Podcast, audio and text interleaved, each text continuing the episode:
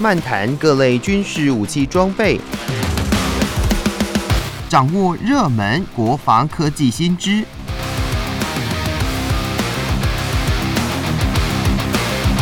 军武说早安，陪您一起领略国防知识力量。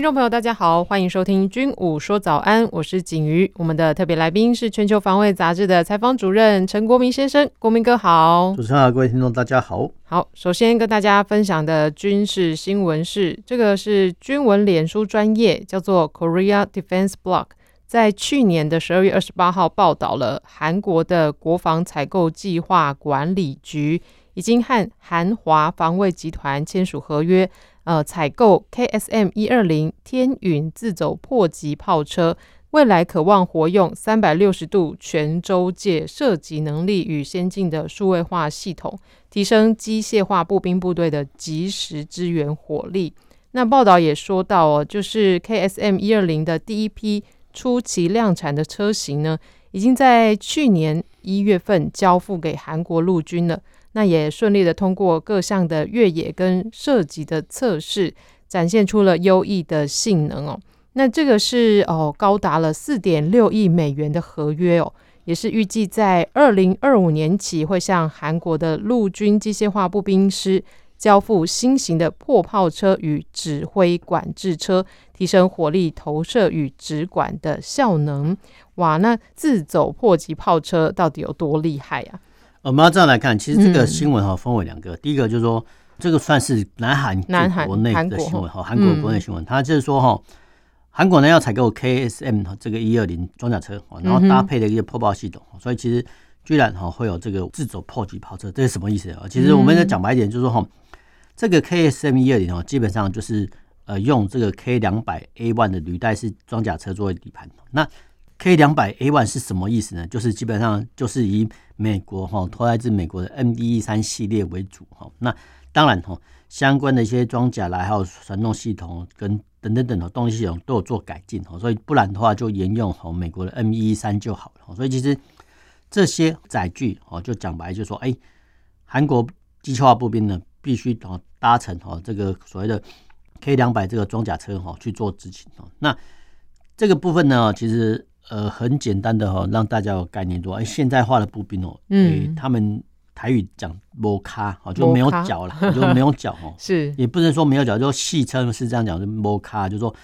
现代化的步兵哦，你不太可能哦叫他徒步行军，那当然哦，当然。徒步行军呢是呃算是一个训练的方式了。对那各国也都有徒步行军哦，比如说长距离行军或短距离或快速行军等等哦。那我们必须强调一点哦，现代化的步兵很少人在走路哦。那基本上来讲哈，都是哦用这个载具呢把它载到定点之后哦去从事攻击，那攻击之后再抢占。哦。所以现代化的步兵没有这个纯步行的步兵哦，这个是一个重要的概念哦。换句话来讲哦，就是说远古时期的哈步行步兵，嗯，那现在他们有马座了哈，但是呢，他又不像装甲兵那样有骑兵的身份呢，就是说可以有马座的步兵，好，说真的是蛮奇特。但是无论如何，就是说现代化步兵呢，没有人在走路的，嗯，就你看到了相关的行军，呃，长距离行军、宿营等等的，那个是有，那基本上都是训练，在作战的时候呢。你要用走的话呢，可能机动力的话，可能没有没有办法达到哈先地指挥官的要求，这是一个现实。所以其实现代化的步兵呢，都要呃一种载具哈。那这个载具呢，可以是履带式的哈，比如说我们的我们的 CM 系列哈，或是说八轮甲车、云豹甲车系列，你可以是轮车呢，哦，也可以是履带式，对，履带甲车或轮车都可以。那甚至呢，有些国家呢，都不适合这种。载具，呃，他佩服你什么？哦，居然佩服自行车哦，脚踏车。嗯，大家会觉得很奇怪，有哦，有些国家的部分，呃，山地的步兵，他居然配备呃这种所谓的越野的脚踏车，真的蛮奇特的，真的蛮奇特的哦。所以其实不太一样，不太一样。但是无论如何，就是说现代化的步兵呢，哦，能不走路哦就不走路哦，不是说哈逃出来，是因为哈基于战术上的需求哈。那这个新闻哈也说明了，哎，为什么要采购哈这个？迫炮，哈这个迫击炮系统呢，原本哈是四点二寸的一些呃一零七公里的迫击炮，但基本上讲哈，它比较算是要汰换的一些弹种，所以其实这也凸显出哦，迫击炮这么重要哈。那迫击炮来讲，他们大概哈目前单兵或步兵能够携带的哈，大概就六零公里、八一公里跟一二零公里哈。那迫击炮呢，大概呃有几个部分组成，三个部分，就是说呃底盘、炮管啊跟所谓的背负的弹药。所以其实我们一般来看到说哈，迫击炮来讲哈，基本上来讲呃比较大的哈，基本上就三个人一个小五哦，就说呃一个人哦携带。呃，炮管哦，一个人携带底盘，那另外一个人背负弹药。那同时呢，他们身上呢也有呃背负所谓的步枪，哦，所以其实迫炮兵哦，它的背负量哦是蛮多的。那受到哈人类的体能限制哈，你超过一百二十公里迫击炮哦，它的炮弹哈，基本上来讲呃，不管是底盘或者炮管哈，可能就超越哈人力的负荷所限哦，所以。大部分你可以看到说一二零公里迫击炮哈，这个等级的迫击炮哈，都会啊用呃相关的载具来搭载哦，这个我们也有，我们也是这种状况。那为什么迫击炮这么重要呢？因为呃迫击炮哈，它的弹药呃弹药的射击角度啊，非常非常的不是那么低沉，就弯曲哦，所谓弯曲的话，它可以打出哈一个弧线出来哈。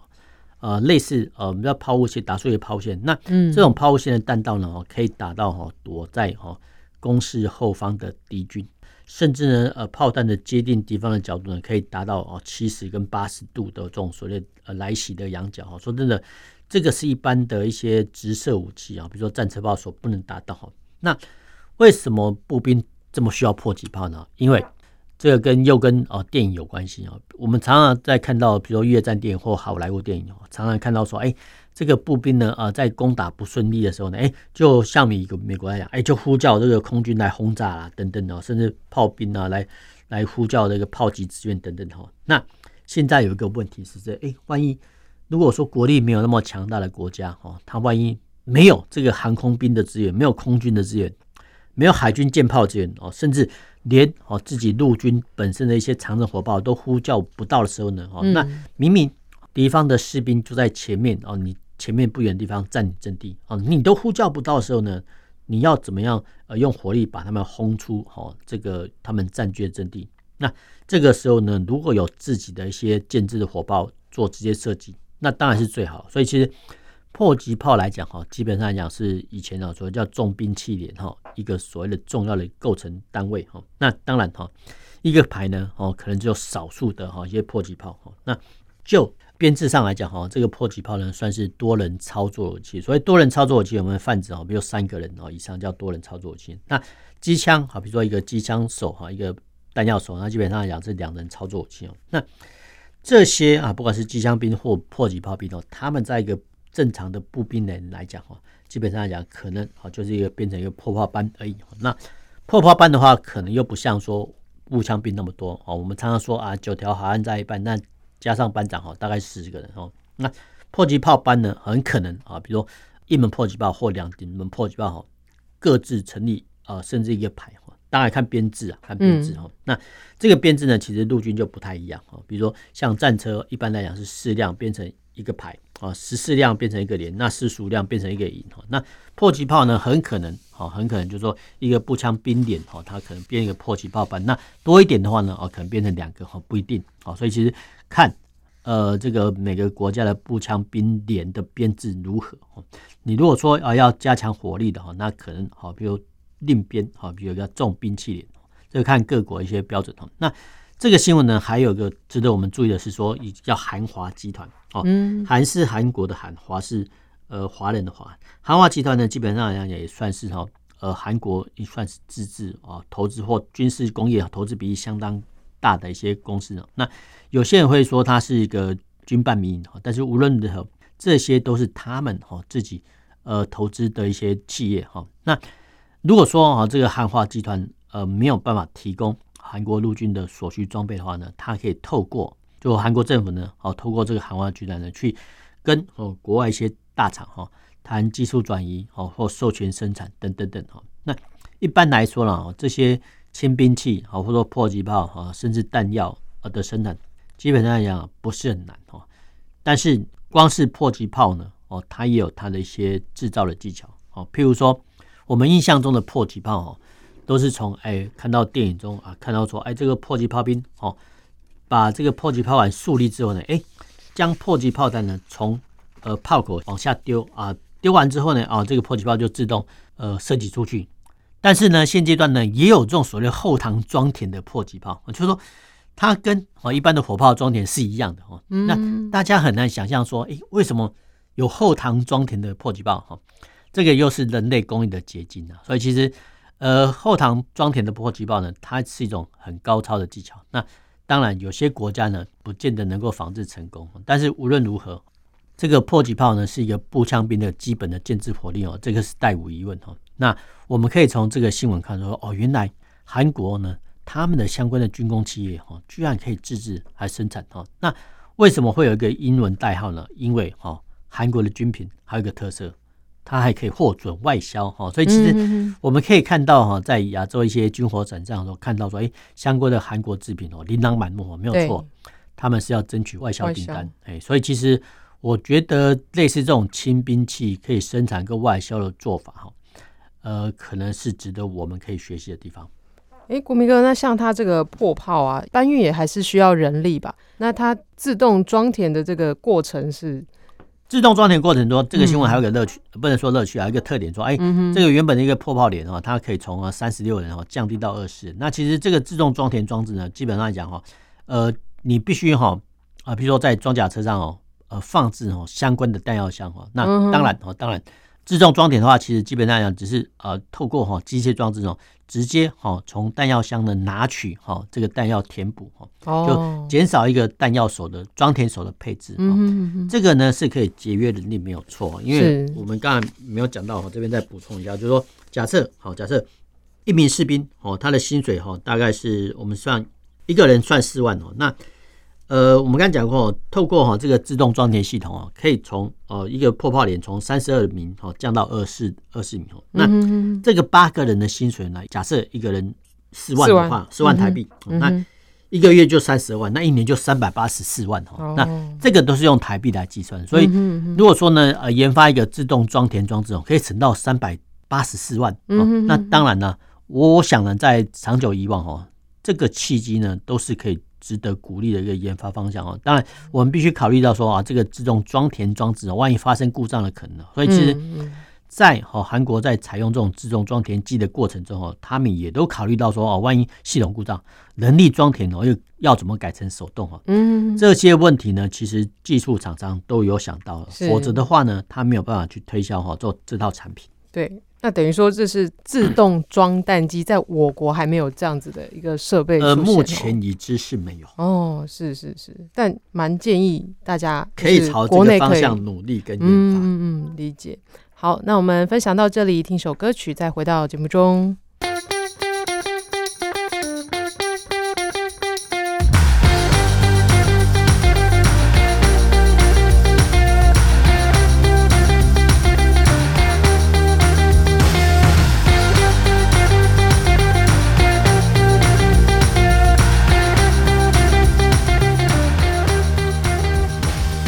回到军武说早安，继续要跟大家分享的这个军事新闻呢，呃，这是根据俄罗斯国防部指出哦，乌克兰军方呢在元旦的时候发射了海马式多管火箭系统，袭击了俄军驻扎在顿内茨克中部城镇叫做马凯耶夫卡的一栋学校建筑，那导致有数十名的俄国士兵丧生，那当中有大多数是刚被征召入伍的新兵哦。那俄国当局罕见的坦承这惨重的伤亡。那也根据俄国国防部他们在一月四号凌晨公布的声明当中，呃，这中将谢夫留科夫哦，他就说，呃，死亡人数呢是从二号宣布的六十三个人上升到了八十九个人。那声明也指出了乌军呢，向这阵地哦，一共有发射了六枚的火箭弹，那其中有四枚击中了军营。那天花板也因为袭击倒塌，将部队掩埋。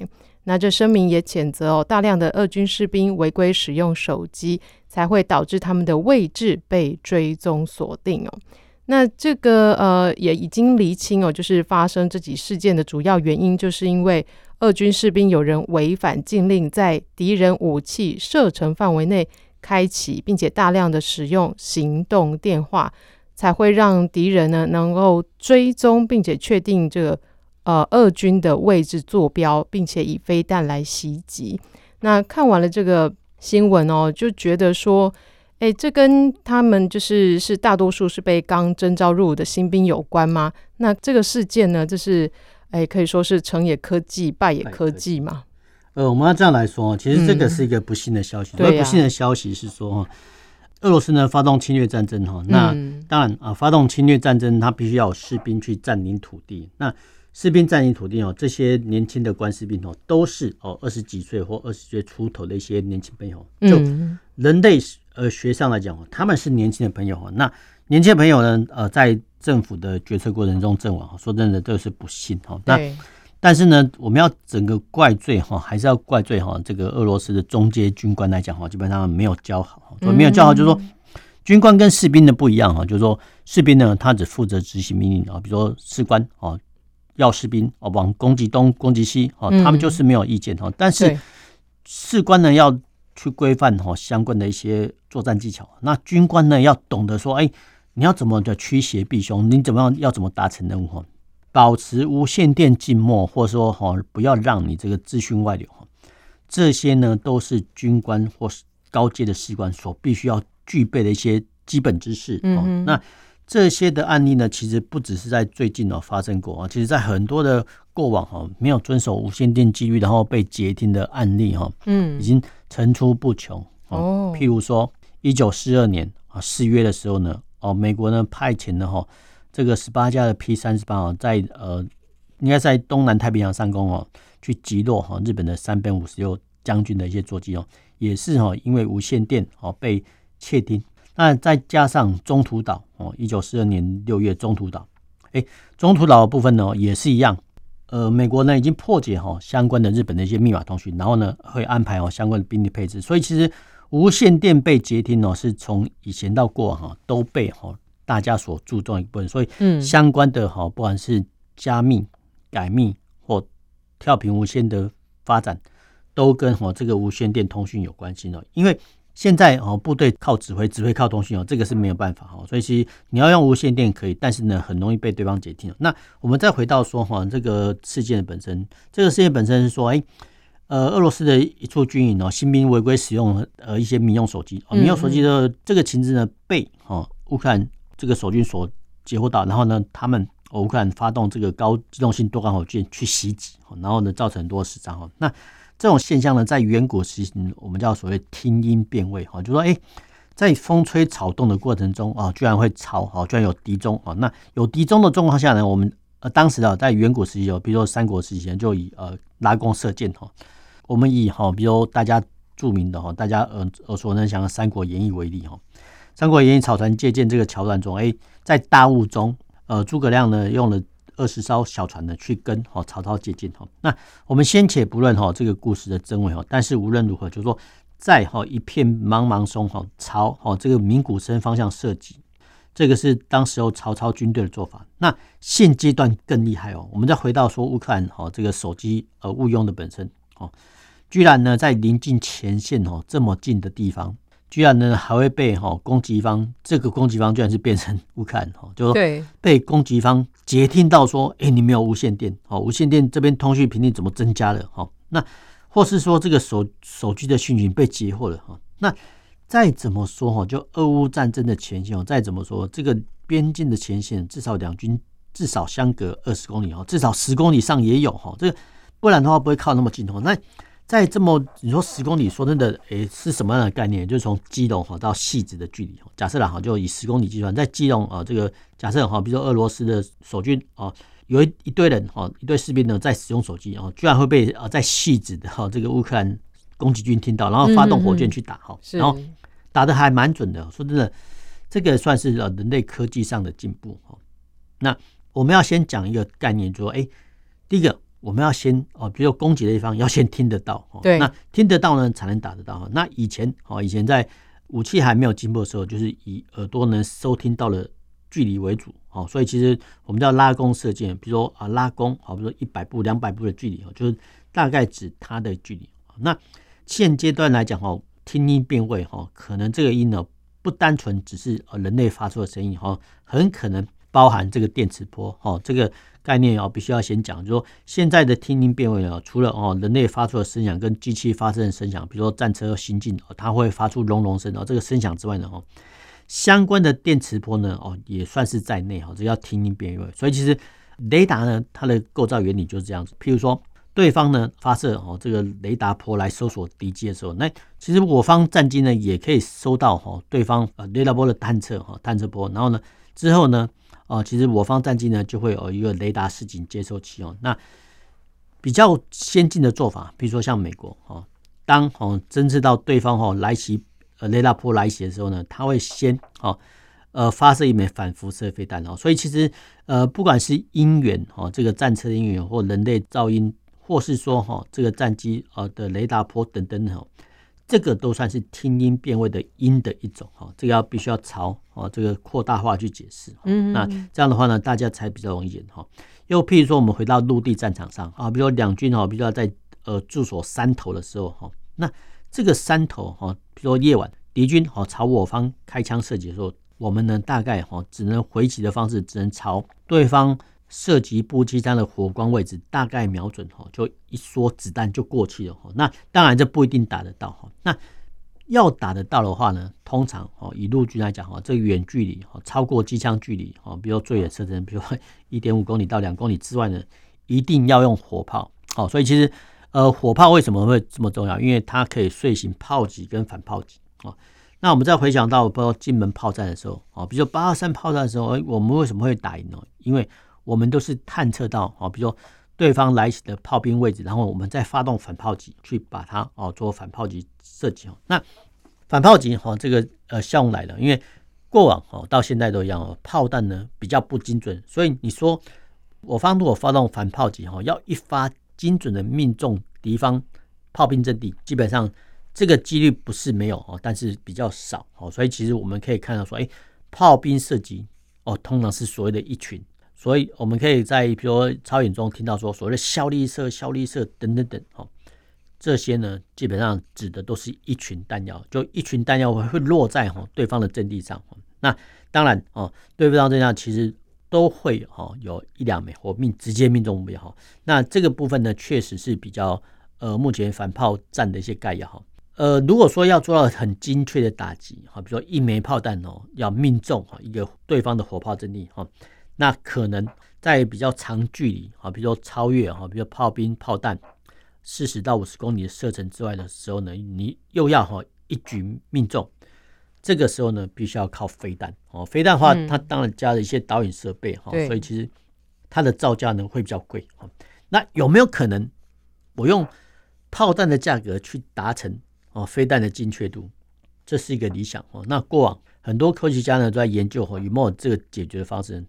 各类的一些武器制造商或者说呃造兵者，他们提出的想法就是所谓的导引火箭哦。导引火箭的话，就是说。它在哦原本的多管火箭上哈加装的哈部分的导引套件，因为现阶段来讲哈导引套件说真的比较便宜哦，那现在的导航系统也相对发达哈。你看，我们去想象一个概念啊，比如说像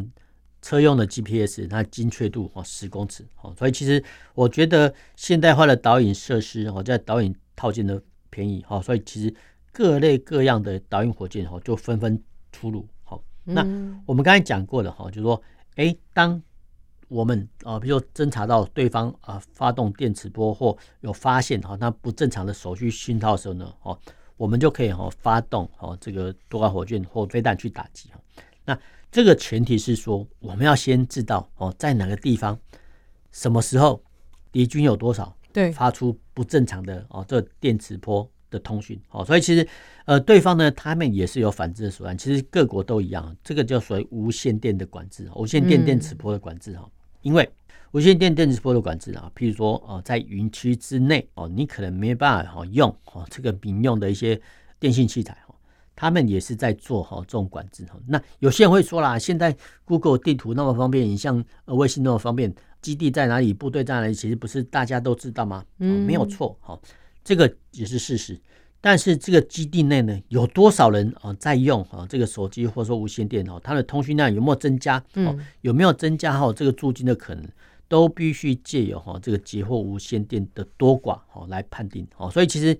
呃这种电磁波的管制哦跟运用哈，其实都是每个战场指挥官哦他应要应该要拿捏的技巧。嗯，那前面国民哥提到这个，如果说他的炮弹加上了导引，就增加它的准确度。那相对的，现在这些国家有在用嘛？就呃，如果说俄罗斯或是乌克兰的话，呃，其实我们之前讲过哈，其实俄罗斯呢，它也有哈这种所谓的导引炮弹。不过，嗯嗯、不过，呃，应该说啊，他们近几年哈经济状况没有我们想象的那么理想，嗯、所以其实它用在导引炮弹或导引火箭的一些投资上哦，不是像外界想象那么大哈。是，否则的话呢，在这次俄乌战争中哈。乌克兰对俄罗斯陆军施加的弹药威力哦，当然，想必如果说俄罗斯有这类武器的话，一定会回敬过来。对。可是我们在很多新闻当中，并没有看到这种过多的案例。嗯。可以显见，反而推论说，哦，原来可能俄罗斯在导弹火箭，或说这种所谓的精确弹药上呢，可能工艺上有所不足。嗯，了解。好，那今天军武说早安就跟大家分享到这里，也谢谢国民哥。那我们下周再见喽，拜拜。